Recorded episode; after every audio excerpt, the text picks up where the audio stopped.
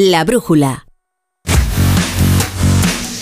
Ocho y media, siete y media en Canarias, la brújula del Radio Estadio en una jornada trepidante que se prolongará mucho más allá de lo que fue el fin de semana. ¿Qué tal, Edu Pidal? ¿Cómo mucho más, La Torre, porque para empezar, de esta tarde hay una filtración de un audio oh. de una acción no revisada ayer en el monitor es decir, ha salido la filtración de un audio de una jugada del manotazo de Vinicius a Pozo, que en el CTA entienden como amarilla, por eso creen, por eso dicen que no se revisó la acción, que no es expulsión, pero ese audio se ha filtrado hoy y ya lo hemos visto por redes sociales durante toda la tarde. Así que esto preocupa mucho a los árbitros que se sienten desprotegidos. No es el primer audio que se filtra del bar, ¿verdad? Yo he escuchado ya algunos por ahí. Bueno, desde que la federación emite los audios de las jugadas revisadas en un monitor, es la primera filtración de un audio. Y preocupa y se estudiará para saber de dónde viene. a los árbitros deliberando. Claro, hablando durante el partido de determinadas acciones, de determinadas jugadas que ellos creen que no saldrán nunca a la luz porque no es una jugada revisada. Bueno, eso y mucho, vean. Viene el lunes cargadísimo. Es que y hay fútbol. Te voy a pedir tiempo hasta las 10 de la noche. Venga, no, porque venga, y yo ya me voy, ¿eh? Ahora.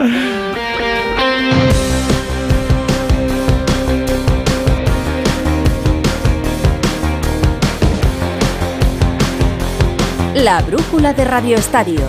Edu Pidal.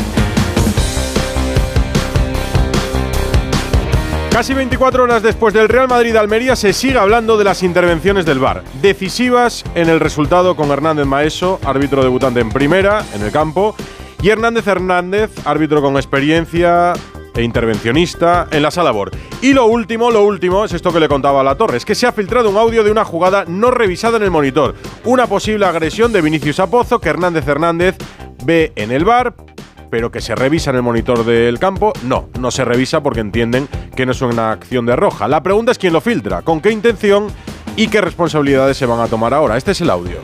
Posible falta en ataque, quiero verla. un poquito más para atrás, un poquito más para atrás, un poquito. Retiro, retiro. Uf, quiero verla en corto, ¿eh? Quiero verla de, corto, sí, sí, sí, sí, sí. Saque de meta. No, no, dame una. Cuando se lo va a quitar, cuando se lo va a quitar con el brazo al bracear, al bracear le golpea la cara, ¿vale? Cuando se lo va a quitar de medio le bracea y le golpea en la cara, ¿vale? Vámonos al vivo. Bueno, en el CTA, vámonos al vivo, decía, van al partido otra vez, hay mosqueo, hay enfado. Esto lo está escuchando el árbitro. Sí, sí, lo escucha el árbitro, sí, sí. Eh, él está arbitrando mientras unas voces en su cabeza están deliberando sobre las acciones. Sobre la jugada de Vinicius a Pozo, en este caso, y otras muchas durante el partido que no conocemos porque insisto en que solo se hacen públicas las que acaban en una revisión en el monitor de campo del árbitro de bar. Van a terminar locos los árbitros. yo creo que están acostumbrados a todo ya en el campo. Lo que sí hay, como te decía, es mosqueo, es indignación, es enfado por la filtración. Y es tal que alguien llegó a plantear esta tarde incluso que se dejen de difundir los audios de bar como se había hecho desde hace unas semanas, pero parece que de momento se impone la cordura y no se va a hacer. A mí me gustaría que esto no ocurriera que siguiéramos teniendo acceso a los audios, pero alguien tiene que asumir la responsabilidad de esta filtración, porque los árbitros se sienten desprotegidos. Y yo lo entiendo, porque van a presionar para que los audios puedan ser una cuestión privada si esto se repite. Ahora entramos en más detalles pero antes te decía que es un lunes cargado de noticias. Hay que hacer dos conexiones en este tramo deportivo en la brújula. Una con Australia, primer gran slam de la temporada en Melbourne. Y Carlos Alcaraz se ha clasificado para cuartos de final. Rafa Plaza, muy buenas. Hola Edu, ¿qué tal? Lo ha hecho en estado de gracia. Le ha ganado en tres sets y sin historia a Kekmanovic y va a jugar el próximo miércoles en cuartos contra Alexander Zverev, que le gana el cara a cara 4 a 3. Madrugaremos para ver al Alcaraz. Gracias, Rafa. Y la jornada de Liga número 21 en Primera División se cierra hoy en Los Cármenes. Con el Granada Atlético de Madrid. Desde las 9 en la app y en la web de Onda Cero lo contaremos en el Radio Estadio de Edu García y con Hugo Condés, Jano Mori y Pedro Lara en el estadio menos de media hora para que arranque el partido. Hugo, muy buenas. Hola, ¿qué tal Edu? Y con el gran Ramón Gutiérrez aquí poniendo orden en la cabina Onda Cero. Eso es 9 de la noche. Contamos el Granado Atlético de Madrid. Un Atlético de Madrid que viene por primera vez desde que Simeone es entrenador. Cuatro derrotas seguidas fuera de casa. La última vez que el Atlético de Madrid ganó en Liga fuera de casa fue después del parón de octubre en Balaído. Desde entonces, Las Palmas, Montjuic, Bilbao y Girona. Cuatro derrotas seguidas el Atlético Madrid que quiere aprovechar el pinchazo del Atlético para volver a dormir en posición de Liga de Campeones contra un Granada que de la mano del cacique Medina parece que poquito a poquito se va recuperando. Ganó su último partido aquí en casa con el Cádiz, se las hizo pasar canutas al Betis en la última jornada que compitió el equipo nazarí y busca los tres puntos aquí en Los Cármenes. Hay once confirmados, rotaciones en el Atlético de Madrid. Alejandro Mori, muy buenas. ¿Qué tal, Hugo? Saludos, Edu. Efectivamente, entre Copa y Copa, con la prórroga del pasado jueves eh, frente al Real Madrid, lo que viene en dos días ante el Sevilla en cuartos, Simeone rota, introduce algunos cambios y da descanso de inicio a hombres clave como Jiménez o Coque, que además están apercibidos, de Paul y Lino. Mantiene la artillería con Grisman y Morata arriba en un once formado por Oblak eh, bajo palos con Molina y Riquelme en los carriles. En el eje central de la zaga, Savic, Bissell y Mario Hermoso. Centro del campo. En el ancla va a estar Pablo Barrios, flanqueado por Llorente y por Saúl. Y como te decía, para el gol, Antoine Grisman y Álvaro Morata. Y también hay once en el equipo del Granada que sale con todo. Pedro Lara es el once del Cacique Medina. Muy buenas. hola, Hugo, ¿qué tal? Buenas noches con Martín Batalla en portería, Ricardo Sánchez, Bruno Méndez, Ignacio Miquel y Carlos Neva en defensa, cuatro atrás con dos en el centro del campo, Sergio Ruiz Gumbau. Alguien más adelantado, Gonzalo Villar, bandas para Brian Zaragoza y Ozuni. Y arriba, Lucas Boyes. Se ha caído a última hora Piazkowski por problemas musculares. Este es el once que muestra el cacique Medina sobre el césped del Estadio de los Cármenes. Aquí Edu Arbitra Martínez Munuera, Jaime Latre en el bar. Esperemos que no se hable tanto de ellos como de lo de ayer en el Bernabéu, porque te lo voy a enlazar todo. Aquí se está hablando de lo del Bernabéu. Básicamente, porque lo vas a comentar, Hernández Hernández va a ser el bar el jueves en el partido de Copa contra el Sevilla. Y Hernández Hernández fue el que pitó la última vez que el Atlético Madrid jugó aquí en Granada que por cierto perdió 2-1 y que por cierto anuló un gol al Atlético Madrid por una jugada muy parecida a la de ayer de Rudiger y de José Lu sobre el Almería, la que produce la mano. Así que se habla de Hernández Hernández, quieras o no quieras. No hay nevera para Hernández Hernández. El partido en Onda Cero, en la web, en la app, en Onda Cero Granada, en la Onda Media de Madrid. A partir de las 9, Granada Atlético de Madrid es Liga. Mañana Copa del Rey, pero se sigue hablando en Granada y en todos lados. Como dice Hugo de las jugadas, hablamos mucho también en el último tramo de Radio Estadio. Las revisiones de la sala BOR desde el Bernabéu. Eh, Fran, te voy a recomendar un on-field review para que valores un posible penalti por mano del defensa del Almería. Ahí la tienes. Te la voy a poner otra toma con la inversa para que la veas en contexto y la separación entre jugadores. Y ahora es tuya la acción, ¿vale? Tú decides. Eh, ven a verla, Fran. Eh, te recomiendo un on-field review por posible falta en ataque en la acción del gol, ¿vale? Ahí la tienes, Fran. Te muestro el punto de contacto, ¿vale? Si quieres te pongo una amplia para que veas que acaba en gol directamente desde ahí. La jugada continúa y acaba en gol. Fran, te voy a mostrar, ¿vale? Le da en el hombro derecho, ¿vale? Perfecto. Le da con el hombro. Dale por la anterior, por la anterior, eso es.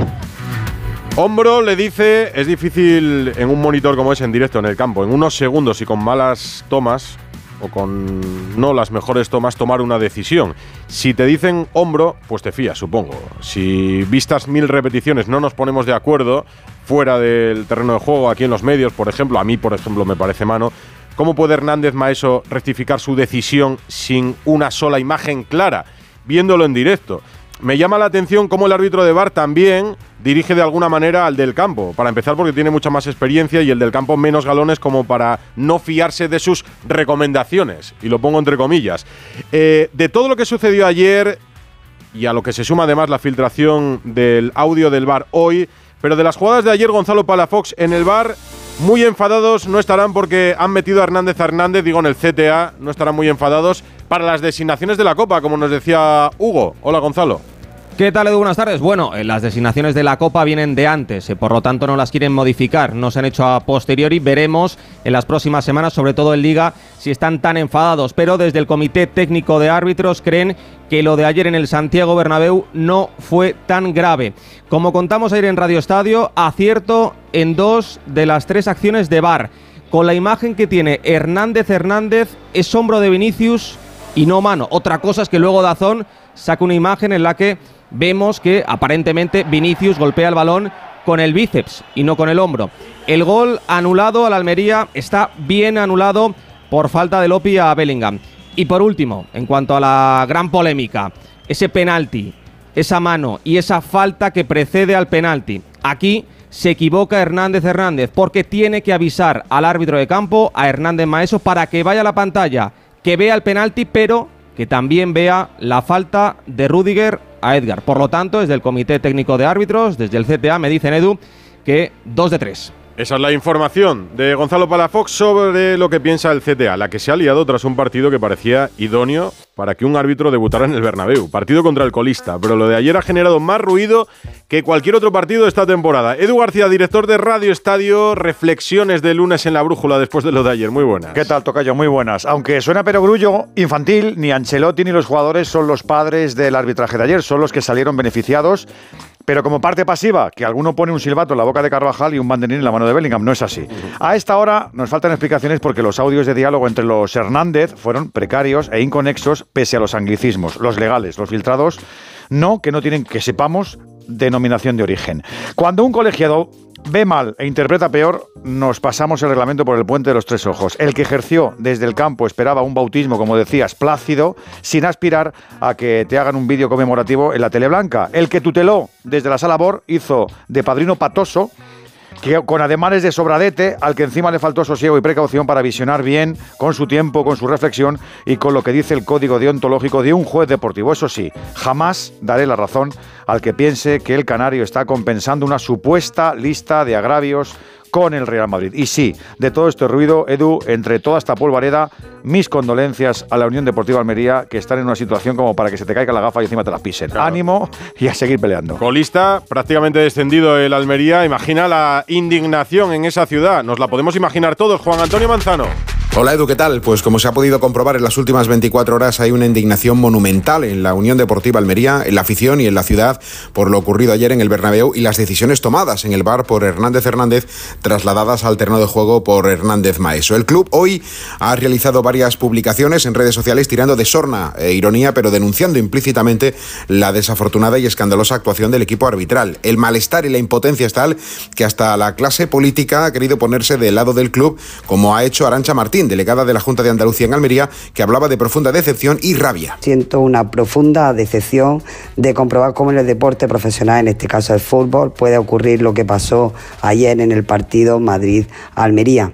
Y como aficionada de la Unión Deportiva, una profunda rabia de comprobar cómo el Madrid consiguió ayer tres puntos injustamente a costa de la Almería. También la alcaldesa de la ciudad, María de Mar Vázquez, se ha hecho eco del sentir de la afición esta mañana de esta manera. El resultado de ayer, sin lugar a dudas, no ha dejado totalmente desolado por la injusticia cometida contra la Almería. El equipo ha demostrado coraje y valentía, pero nos han torpedeado los tres puntos.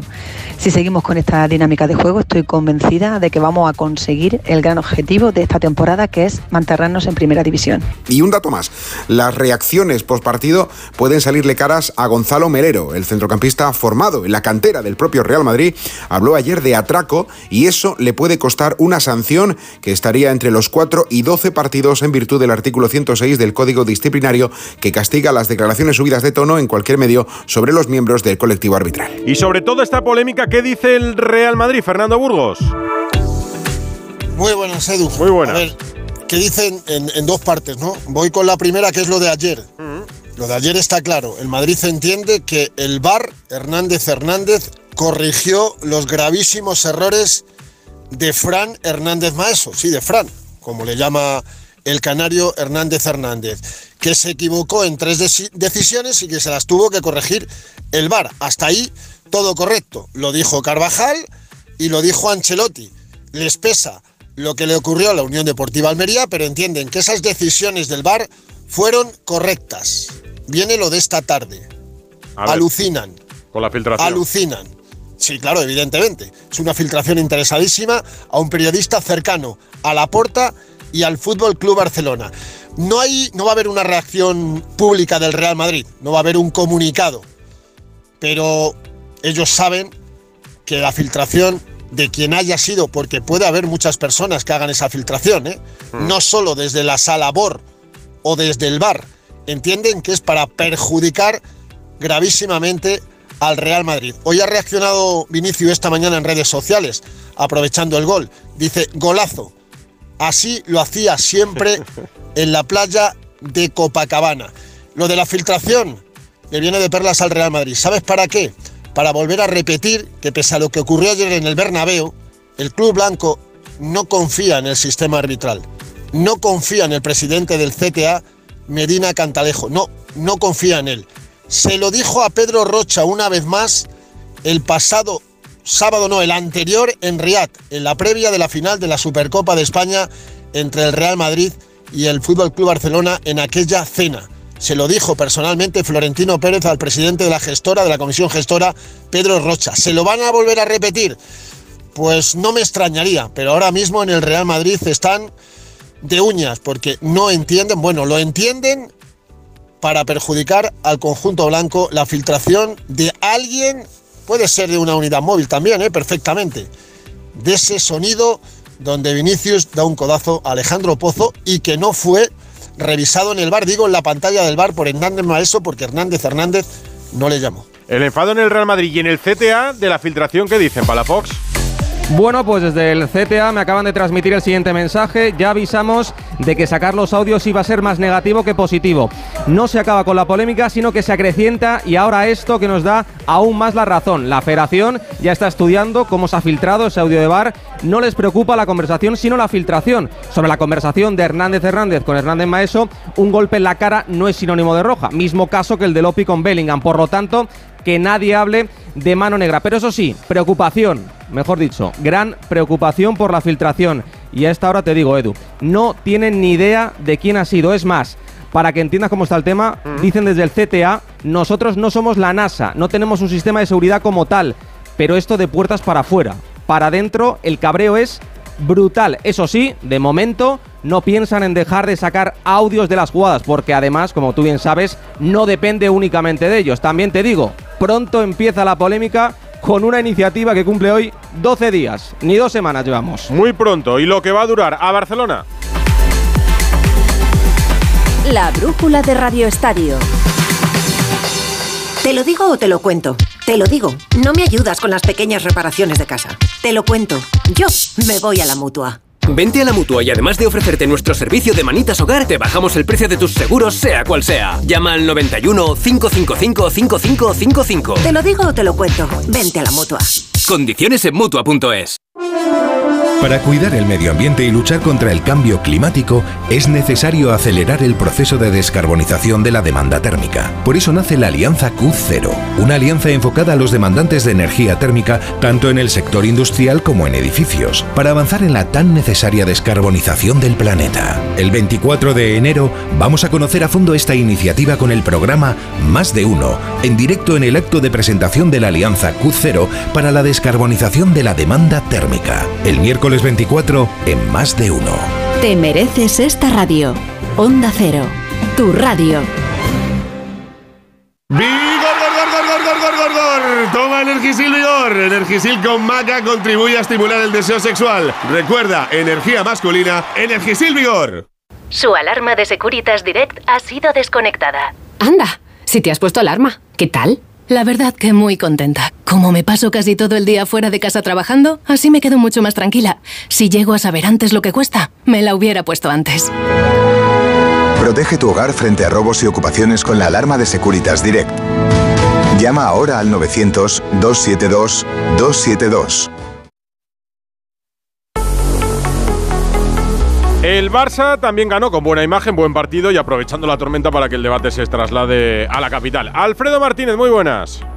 ¿Qué tal? Muy buenas tardes. La verdad es que Edu fue un alivio para el Barcelona la victoria, más como se estaba poniendo todo tras el triunfo del Real Madrid y la enorme diferencia que se podría haber situado. Pero además es que vimos la mejor versión del equipo de Xavi Hernández. Este se mostraba muy satisfecho. Y no solo eso, fíjate que con dos chavales de 16 años hizo historia. Pau Cubarsí, que hoy precisamente cumple 17 años diciendo que es la mejor semana de su vida, o Lamin Yamal, que para mí hizo su mejor partido desde que está en el Barça. Pero el mejor de todos, indiscutiblemente, más fortalecido, es el tiburón. Ferran Torres explica que él también está viviendo el mejor momento de su carrera. Entró en el, mejor momento de, la carrera, yo creo que... Me encuentro en el mejor momento de mi carrera, en el que más autoconfianza tengo y en el que más fuerte mentalmente estoy. Y a partir de ahí, pues dentro del campo hacer lo que sé, lo que el míster me dice y así podré ayudar al equipo. He cambiado todo, a nivel personal, a nivel futbolístico y también a nivel de saber llevar las cosas. Creo que han sido dos años y medio de aprendizaje, de mejora constante. Tengo mucho hambre, muchas ganas de mejorar, muchas ganas de conseguir títulos con esta camiseta y ayudar al equipo, al staff, al mister y a todo a quien pueda. Y ayudar a, Muy bien ayer Ferran, perfecto Xavi en la dirección técnica. Me sorprendió que se refiriera a lo que pasó antes en el Santiago Bernabéu. Un entrenador que nunca quiso hablar del caso Negreira desde la sala de prensa del Barcelona o que siempre lo ha evitado, que sea tan claro como un partido que acaba de finalizar justo antes de que comience el suyo. Menos 10. La brújula de Radio Estadio. ¿A ti te sorprendió o no, Alfredo?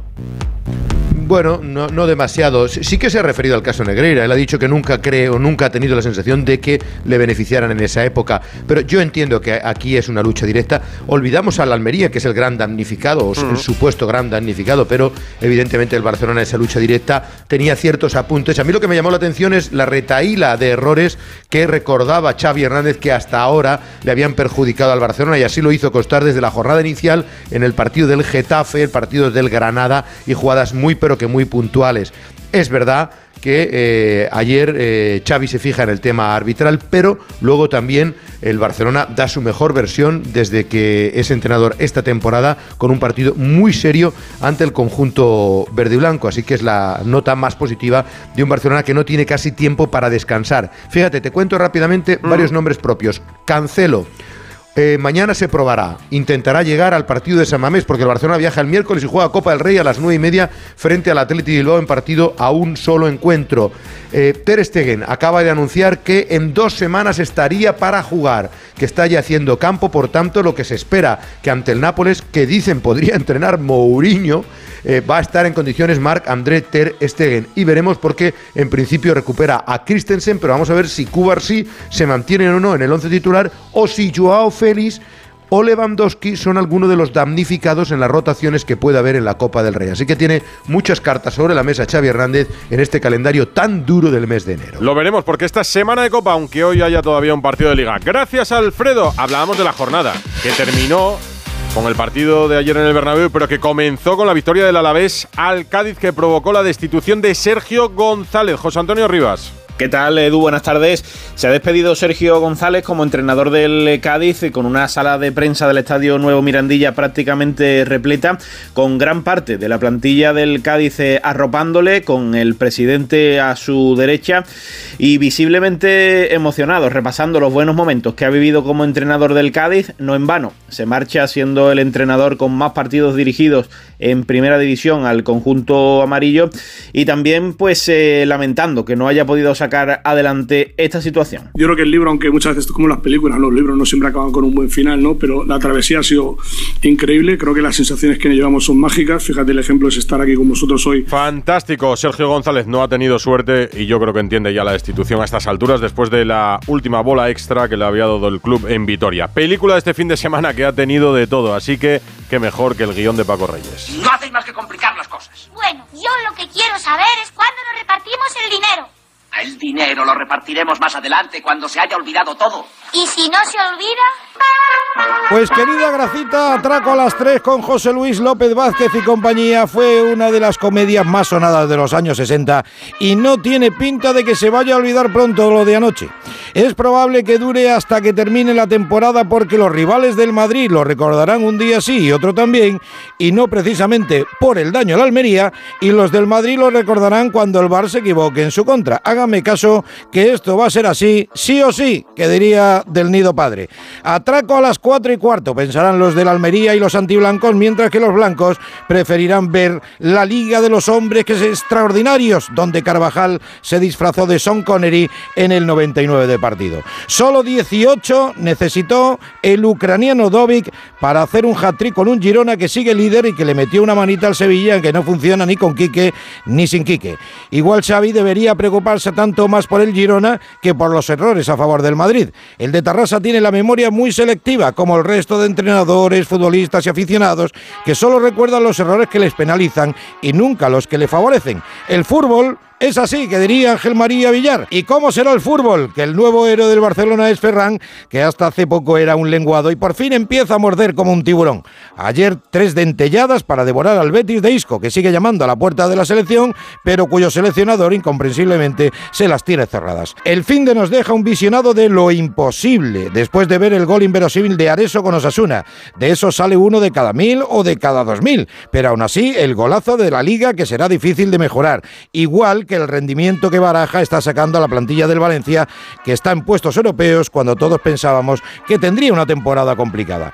Como la que están atravesando varios equipos sumidos en una crisis en cuartel y buscando desesperadamente un milagro que lo cambie todo. El Cádiz en descenso y destituyendo a Sergio porque los de la tacita de Silver no ganan ni queriendo. Y el Sevilla a un punto del infierno y con una goleada de las que duelen antes de ir en copa al Metropolitano. Y mientras tanto, el que no termina de funcionar, ni con pan ni con vino, es el Villarreal de Marcelino. En definitiva, querido Edu, esta semana, como tantas otras, seguiremos hablando en el bar del bar.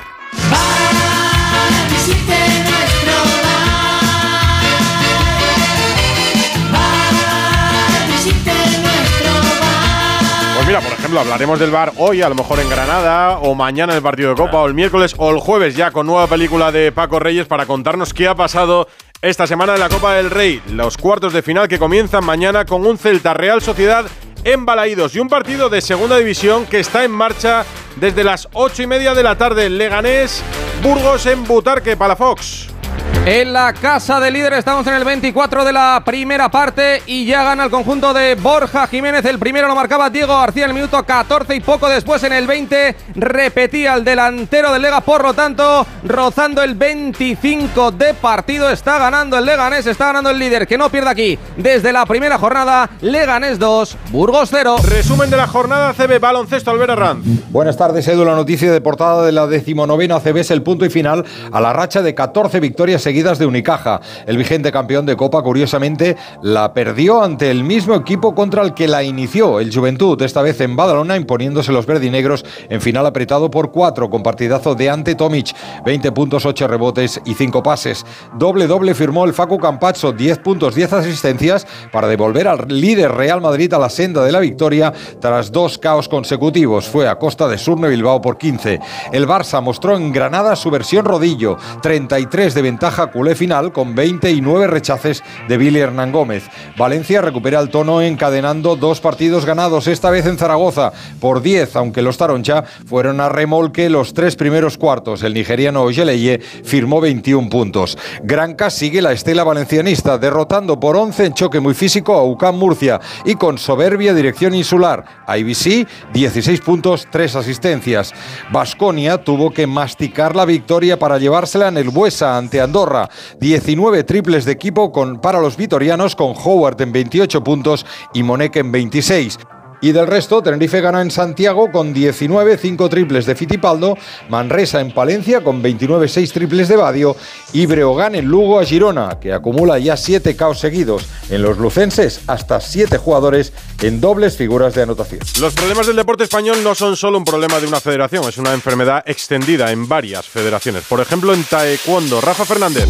Hola Edu, buenas tardes. Ya venimos diciendo que el problema del deporte español va mucho más allá de las personas como Luis Rubiales, que se trata de un problema sistémico. En Onda Cero hemos accedido a un auto dentro de la operación Manopla contra la corrupción en la Federación Española de Taekwondo en el que la magistrada Ana Avendaño rechaza separar el enjuiciamiento del expresidente de la territorial valenciana Victorino Pizarro porque considera que tanto él como el resto de acusados actuaban de común acuerdo para obtener dinero público del Consejo Superior de Deportes manipulando documentos y facturas. Hay que recordar que suman más de 30 años de prisión las penas solicitadas por la Fiscalía al presidente Jesús Castellanos y a cuatro miembros de su junta directiva. Que tome nota el nuevo presidente del CSD, el señor Uribes, porque siete años después de que se abriera la causa y con múltiples documentos que acreditan actuaciones presuntamente irregulares, los acusados siguen al frente del taekwondo español. Veremos si toma cartas en el asunto, aunque tenga un amigo en común, el presidente del COE, Alejandro Blanco. Ya lo veremos. Los lunes los despiden a Rodríguez. La primera de la semana. ¿Cómo ha cambiado Edu el fútbol femenino en tan solo un año? Yo creo que para bien. Lo que sí que no ha cambiado es la superioridad abrumadora del Barça, que revalidó su título de supercampeón de España tras ganar en la final este fin de semana al Levante 7-0. No sé si tanta diferencia le viene bien a la competición. Lo que sí sé es que el Barça hace lo que tiene que hacer. Y lo que sí que cambió fue la ceremonia de premiación de este torneo. No sé si recuerdas la del año pasado. Ah, no, que el año pasado no hubo. Que el año pasado dejaron las medallas ahí en una mesa de camping y cada jugadora como si fuese un self-service tenía que recoger la suya. Este año no, muy diferente lo que vimos el sábado en Butarque con podium móvil, con fuegos artificiales, con confeti. La ministra de Deportes, el presidente del CSD, el presidente de la Federación en funciones, todo. No faltaba detalle. Oye, Qué pena que haya tenido que suceder un hecho tan grave como un beso no consentido para que cambien cosas tan necesarias y tan obvias. Hasta las once y media la torre.